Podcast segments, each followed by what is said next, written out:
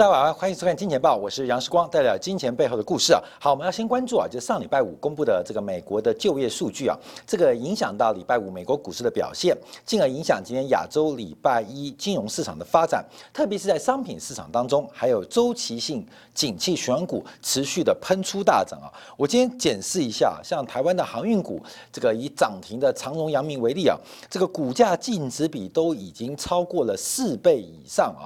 这是历史上最高的估值啊，所以后面期间我们会来替大家分析啊，有关于这一次周期性行情的喷出跟发展，它的高点会在哪边啊？我们来试图来做一个摸索。那我们先看一下礼拜五的数据，再从礼拜五的数据来看到本周行情的变化跟发展。那最特别的是美元指数，因为美元指数遇到了非农这个重大的利空冲击啊，美元指数。来挑战前低，那美元指数进入一个非常关键的时间点。那稍后我们在金铁杆部分会做说明啊，因为从二零一五年的第一季到二零一八年的第一季，从二零一八年的第一季到今年第一季，美元指数，假如你用时间的一个对称周期做观察，应该会在本月份啊六月份以前做出一个非常关键的表态动作，就是美元指数即将会出现一个更大趋势的一个发生。最近美元指数就是八九。到九十三、九十二，这中间来回做区间震荡。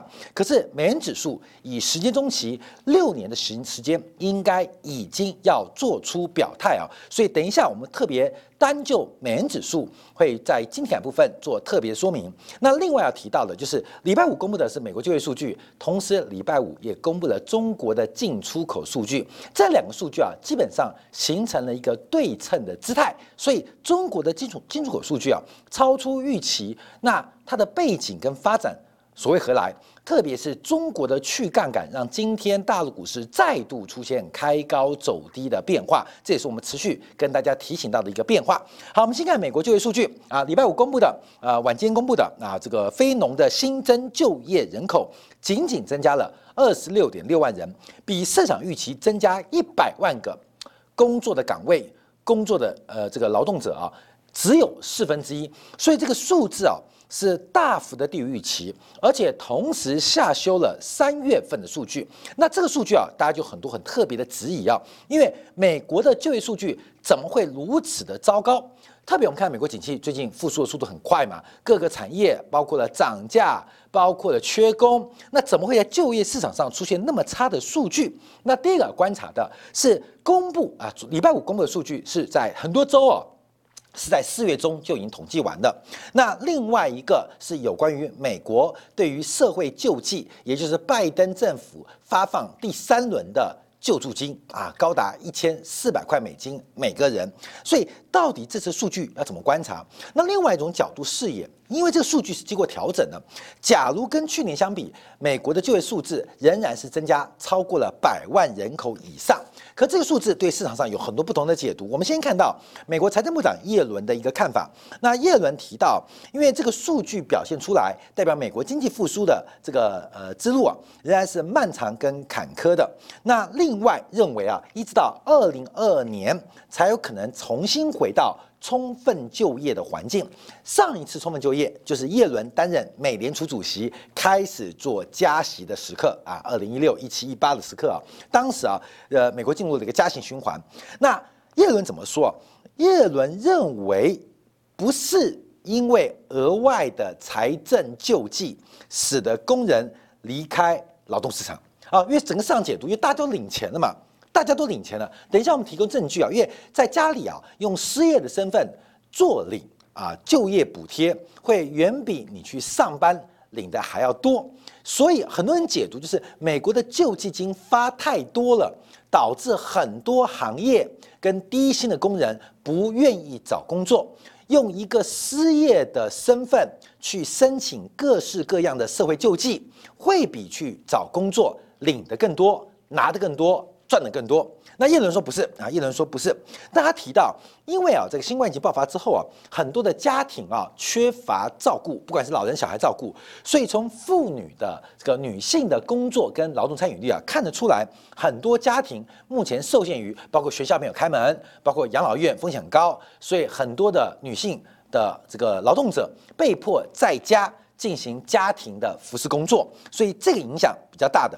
那另外也提到了，包括了这个晶片的缺货啊，导致生产汽车的厂商这个被迫关闭部分的一个工厂，部分的工厂。那特别关注的是薪资部分，因为薪资到底成不成长是要特别关注的。倒是叶伦呢，他提到另外一个重点，就是在八月一号，今年美国政府啊债务遇到上限。再度遇到关门的风险，可能比市场预期来得早，所以耶伦先铺梗啊。八月份美国政府关门的这个风险再度升高，那我们就要观察了。好，我们先看一下市场的表现。因为昨天呢，这个礼拜五啊，礼拜五美国公布非农数据之后啊，基本上对于美元是一个重大的利空，所以美元指数利用这个利空回撤了美元指数九十点的这个整数关卡，所以我们要关注啊，因为。假如以美元指数，等一下我们在经典部分会拉长期的用季 K 线角度做观察，从二零一五年第一季到二零一八年的第一季，完整三年形成了一个呃形态，在二零一八年第一季到目前为止又形成了另外一个形态，所以等于在今年第二季，美元指数从时间对称的角度观察，它可能要做出一个非常重要。方向上的突破哦，因为美元指数过去一段时间，你看低的就八十九嘛，高的九十三嘛，在这个狭幅区间震荡，做了一个头肩底突破之后，然后短线满足就做拉回，那一拉回不得了，还回撤前低。那美元指数到底现在是往下还是往上？等一下我们精选部分做专章的一个分析。先看到。礼拜五公布的数据对美元是一个蛮沉重的利空打击，利空打击。好，另外看到黄金啊，这个全球商品市场包括了铜，包括了油价啊，尤其看到美国这个汽油输油管受到了这个网络骇客的攻击啊，使得美国汽油的价格跟汽油的供输产生了巨大的风险。那我们看原料商品在今天巨走高，尤其大陆的金属商品今天价格不断的再度出现。喷出跟大规模暴涨的一个发展，那我们从黄金做观察，因为黄金的价格倒是跌跌撞撞啊，老爷爷慢慢的往上爬，那现在创下三个月新高，可离前波高点两千。两千亿以上，仍然有非常巨大的一个距离啊！这等一下我们要做观察。好，同时我们看十年债啊，十年期国债的利率在此的一个呃非农公布的数据也好，它倒是出现了一个短线的利多出境啊，短线的利多出境，所以不同的商品都开始做出了一个表态，因为我们可以看到四月份非农数据的意外利空。啊，对于很多的美元也好利空啊，但对于很多的商品市场通胀来好是利多啊，它是一个很关键转折。因为五月份在美国社会救济用完之后，那劳动市场会可能出现不同的面貌，劳动力市场工资的表现，还有商品市场受到去年低基期的关系，可能会出现不同面貌的表现。所以，我们特提醒观众注意到，在这边。可能出现很多商品是利多出境，很多商品可能是利空出境，就要从上礼拜五跟今天来做一个观察。好，我们先看这个数据的背景。这个数据的背景主要为什么非农就业机会表现不好？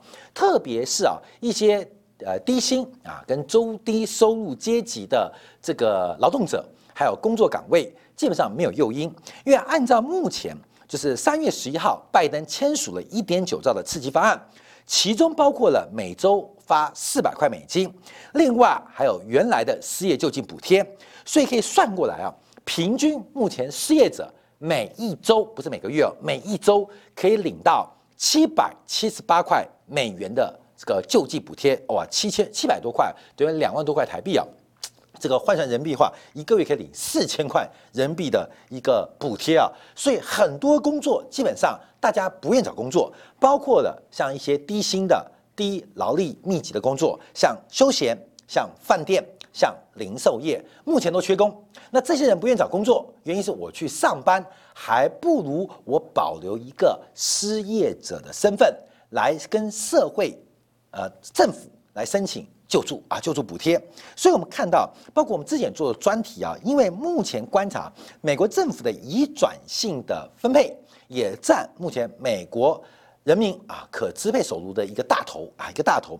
所以目前美国最大的问题就是大家都在家里啊，这个坐领补助啊，是不是宠坏的问题啊？这是我们要观察的，因为这个数据很明显。可这数字会在五月份开始出现改变，因为目前从美国的救济金啊，包括拜登的这个补贴啊，应该已经用的差不多了。所以五月份很多的救济跟特殊方案可能会出现改变。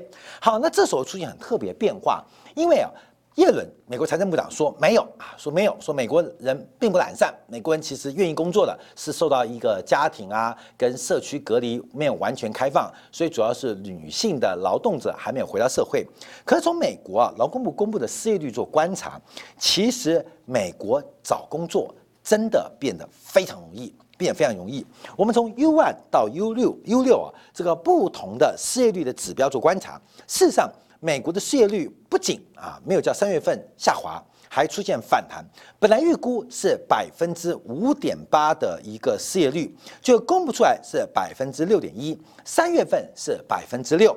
目前美国全面出现缺工的浪潮，餐厅老板自己下来煎牛排，包括了卡车运输公司，卡车摆在停车场没有运输的工人，所以我们看到。美国整个失业率出现一个非常意外的发展啊，就是不仅它没有降低啊，比上个月百分之六降低到五点八，甚至还反而反弹到百分之六点一。所以这个数据啊，看到没有？它是一个特殊的转折，它并不是常态的变化，甚至可以预期啊，在美国家庭逐步的消费完储蓄之后，这个就业浪潮应该会在六月、七月。八月出现非常明显的回升。好，那现在关注什么啊？啊，关注什么？就是我们先证明啊，这个美国目前的这个包括职位的空缺数跟劳动参与率的发展，就是美国现在愿意找工作的人。这个比例啊，其实并不高。假如从目前有工作的人数除以美国总人口数，仅仅只有百分之五十八不到啊，百分之五十八不到，比劳动参与率还来得更低，代表目前美国的其实就业市场有非常多的闲置劳动力。从数据当中可以看到，因为我们从这张图看到，灰色的是美国职位的空缺数已经要逼近历史新高了。可是下面是美国的劳动参与率，大图也是啊，基本上离去年甚至离二零一九年的景气高峰都有非常远的一个发展。等一下配合金铁杆的中国进出口数据，我们可以看到非常非常明显。从二零一八年，美国前总统川普进出了全球的贸易壁垒跟全球贸易战。基本上这件事情被新冠疫情完全的破坏掉，也就是对于美国有益或有利的局面，因为新冠疫情在西方国家初期没有得到重视，反而在高度政治化的一个呃观察之下，基本上现在看到一年之后，美国整体的贸易政策跟经济政策。受到新冠疫情的打击是非常非常严重的失败啊，非常非常严重的失败。等一下配合中国进出口数据，我们再一起提到。好，那目前我们要观察什么？因为我们刚刚提到，一个是做零补贴，另外一个是美国的劳工期待更高的工资。好，我们看到最新消息啊，在五月十九号，就麦当劳年度股东大会召开的前一天，全美的麦当劳准备举行大规模的罢工。那他们诉求是希望每小时的工资能够提高到十五块美元，就是最低工资十五块美元。所以目前正在串联。那这个串联的方向跟发展，我们要做关注。因为昨天呢，美国也公布了，呃，这个就业薪资，事实上，美国的平均薪资正在。快速走高，第一个平均薪资来到三十点一七。好，刚刚我们提到的是最低工资十五块啊，麦当劳的员工要求最低工资十五块。事实上，美国整体的平均工资已经来到了三十块，创下了历史新高。同时，平均工资的领先指标就是平均工时，平均工时也创下新高，代表目前美国劳动市场的。这个供需啊是非常非常紧张的，劳动市场的需求是厂商是企业，劳动市场的供给就是我们老百姓啊，我们是劳动市场供给，你去找工作你是劳动市场供给。从价格跟数量，还有包括平均每周工时来做观察，美国目前整个企业对于劳动力的使用跟成本。正在不断的一个攀高，那这时候出现就我们的标题啊，是不是停滞性通货膨胀？好，后面有这要并起来啊。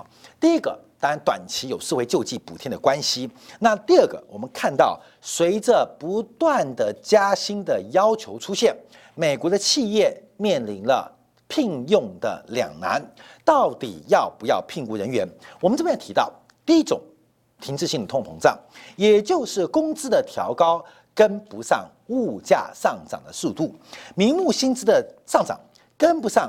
物价上涨的一个程度，导致实质购买力不增反减啊，供实质购买力不增反减，这是工资通膨一个最重要的推升力道。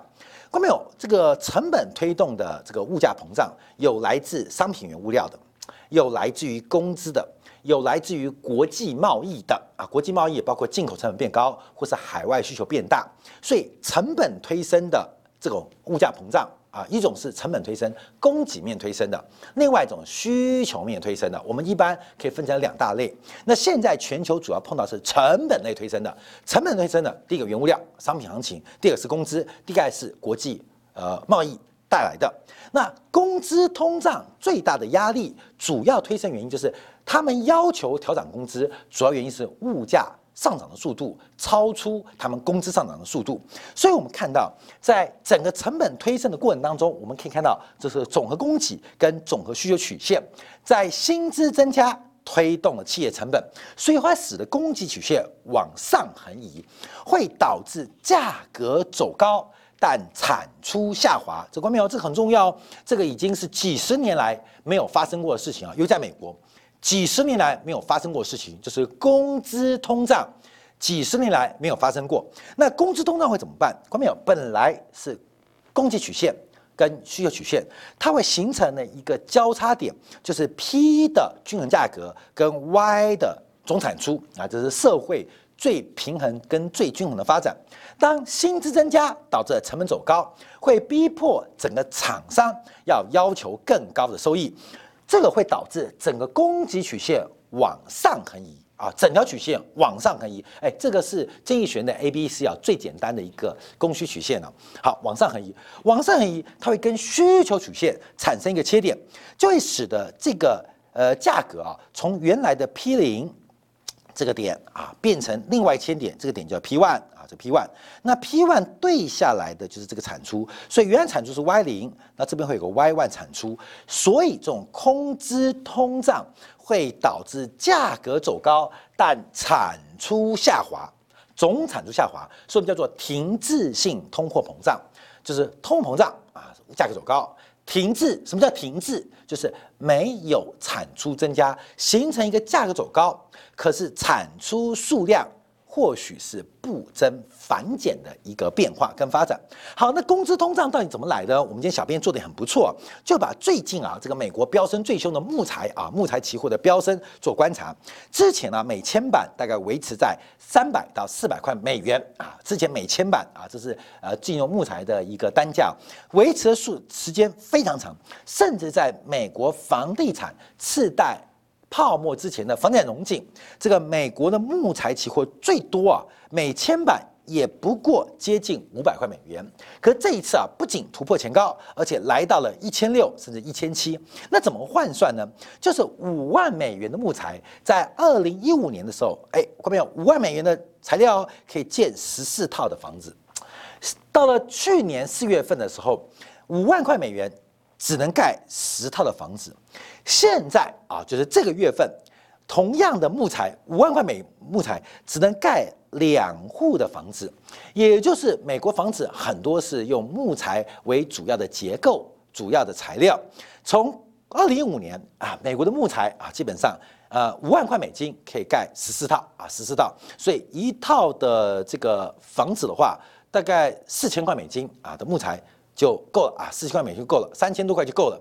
可是现在美国的这个房地产，可能一建一套标准的单户住宅，可能就要两万五。所以光是从美国房地产的价格成本就出现非常大的飙升。好，提醒大家注意啊，因为最近啊，包括了台湾啊，这个房地产价格也很大原因，就是因为原物料都涨嘛，什么混凝土也涨，水泥也涨，工人还涨，钢铁创新高，关没有？历史上所有最烂的房子都是这时候盖出来的。我告诉你哦，房地产商什么都有，就是没有良心。所以当钢涨价，当水泥涨价，当工地工人涨价的时候，你以为他会少赚一点，他不会少赚一点啊，他赚的是一样。那怎么办？所以通常品质最差的房子就会在这时候给盖出来。那美国的房地产就出现很特别现象，就是新屋的供给跟营建许可跟房地产业者的信心不升反降。为什么？因为盖房子不赚钱，盖房子很难卖。建筑成本涨了七倍八倍，基本上怎么做好？这是一个资本产的消费。好，另外二手车的这个价值指数又狂飙了，在三月份、四月份一度拉回之外，到四月份又在四月底再度走高。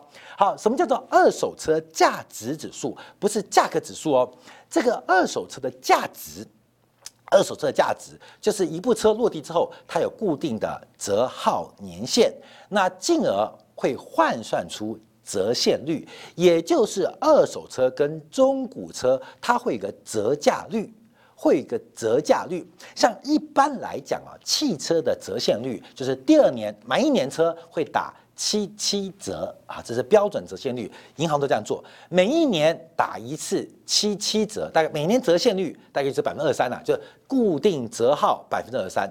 每年折百分之二三，不四年折完啊，因为一百万啊折二三 percent 变七十七万，七十七万再折二十 percent 就直接十四万，所以一路往下折。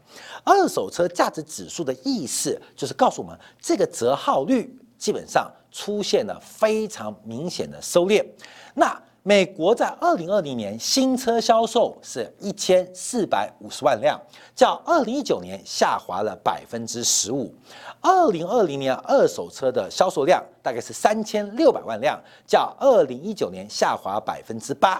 不管是新车跟二手车的下滑，都导致今年的供给不足，供给不足，所以使得二手车价值指数出现大幅度的狂飙。啊，这个车买一百万，落地一年九十八万卖给你啊！举例啊，告诉你，就是二手车的价值指数非常非常的离谱，而二手车的市场又是美国新车市场的两倍之多，所以代表我们刚从房地产的原材料，包括汽车，美国的耐久材的价格都在不断的出现飙升的发展，那当然会给美国的劳工。带来极大收入上的压力，所以名目工资虽然走高，可是跟不上实质的物价走高，所以这出现一个工资推升的变化。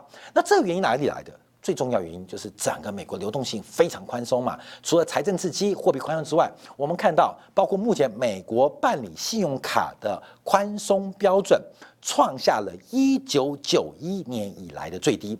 美国申办信用卡或信贷的标准。创下一九九一年以来的新低。同样的，汽车贷款也是创下了这个近统计以来最低的局面。所以，二手车价格大涨，有人说是因为缺新车、缺晶片的关系。公平，你去买买看，其实新车并不缺啊，新车并不缺。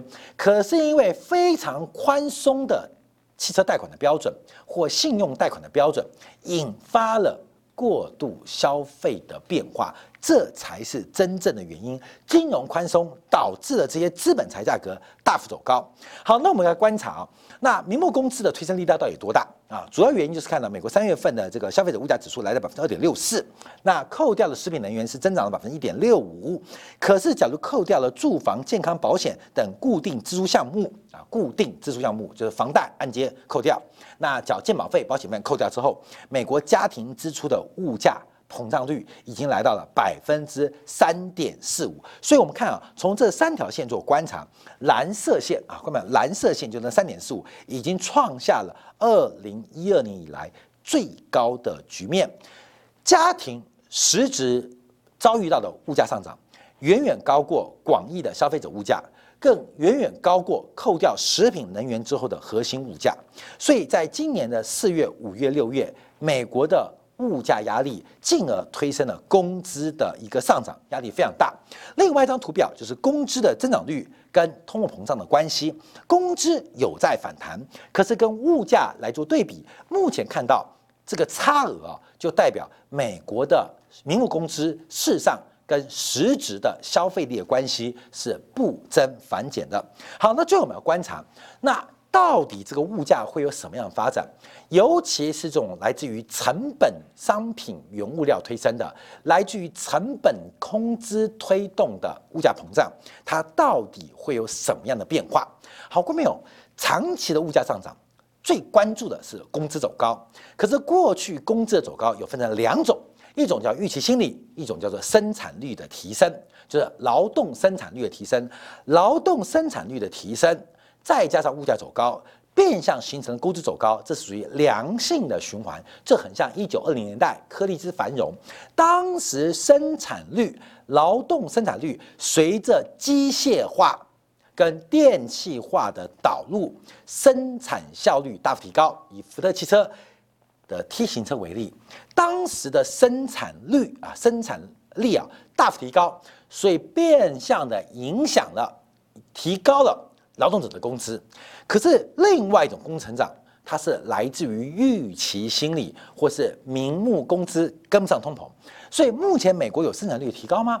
这几天还要关注啊，就是二零二零年啊，明天啊，中国要公布二零二零年的人口数据啊，就是美国的人口增速创下了近四十年来最低的格局。不仅美国，包括了欧洲，包括了日本，甚至新兴国家的亚洲，像中国为例。人口的增长率都在大幅度的放缓，在资本导入的过程当中，它形成一个很特别现象：随着工资要求越来越高，就会使得企业花更多的资源去买机械设备。资本家跟劳动者的一个剥削关系，当劳工的薪资太高，我不如去买。人工智慧啊，人工电脑啊，人工智慧判断的判读机啊，基本上，所以你看现在，呃，客服越来越多，人工智能的客服，机器人跟你通话嘛，机器人客服是不是越来越多？为什么？因为真正真人跟你做客服成本太高，用机械人跟你做沟通，随着科技进步反而比较省啊。所以到底通胀有没有可能持续发展，还是这个通胀会出现停滞性的通膨胀？未来就两条路，真正对于经济有利的通膨胀不会发生，可是停滞性这种恶性通胀的可能性并不低。另外是连停滞性通胀都不会出现，连停滞性通膨胀都可能只是短期的现象，这就会提到了。观众朋友，我们看到最近全球股市在封景气循环股跟周期股。以海运股为例，很多人用本一比来计算，那就可能会笑坏哦。在价值的投资当中，他们是用股价净值比，也就是 PB 来进行衡量。包括台湾几个重要的，像阳明海运、长荣海运，基本上它股价净值比一个四倍，一个甚至到七倍跟八倍之多，都来到历史最高的水平、最高的水位。货柜轮它最大的利润来自于。垄断之后的暴利，来就因为需求弹性不好嘛，垄断之后的暴利。可这个垄断能够维持多久？这代表的是不能用今年的获利乘以预估的本益比。所以我们看到，从股价净值比来观察，他们是不是逐步要见到了一个估值上的。历史最高峰，我们后续节目会为大家做进一步分析。好，这个广告我们就要从今天部分来做观察，因为啊，美国礼拜五公布的非农就业数据，还有失业率变化，我们下几个结论。第一个，美国劳动者坐等补贴，这是理性。的这个劳工者所应该做的事情。第二个是，假如我工作，我需要最高更高的工资。为什么？因为所有资本财到消费财都在涨价，而这个上涨主要是来自于金融市场流动性的宽松。那生产率跟不上来，到底通货膨胀能够出现吗？通货膨胀出现之后能够持续多久？我们就要回来看美元哦。因为美元指数已经出现一个非常重要的时间转折，从二零二一年的第二季，它就应该做出表态，而这个表态到底是美元继续往下贬，还是美元会出现大规模的反弹？美元的升贬之间，对于所有商品的金融属性都会有高度的负相关。美元贬下去，黄金不仅限一千八、两千亿的前高都会突破。美元只要整理完，假如是出现反弹，那现在。从原油到铜到农产品，它们的价格就是泡沫。所以休息一下回来，我们观察从中国的进出口数据，能不能看到人民币的价格，看到美元指数关键的转折。休息一下，马上再回来。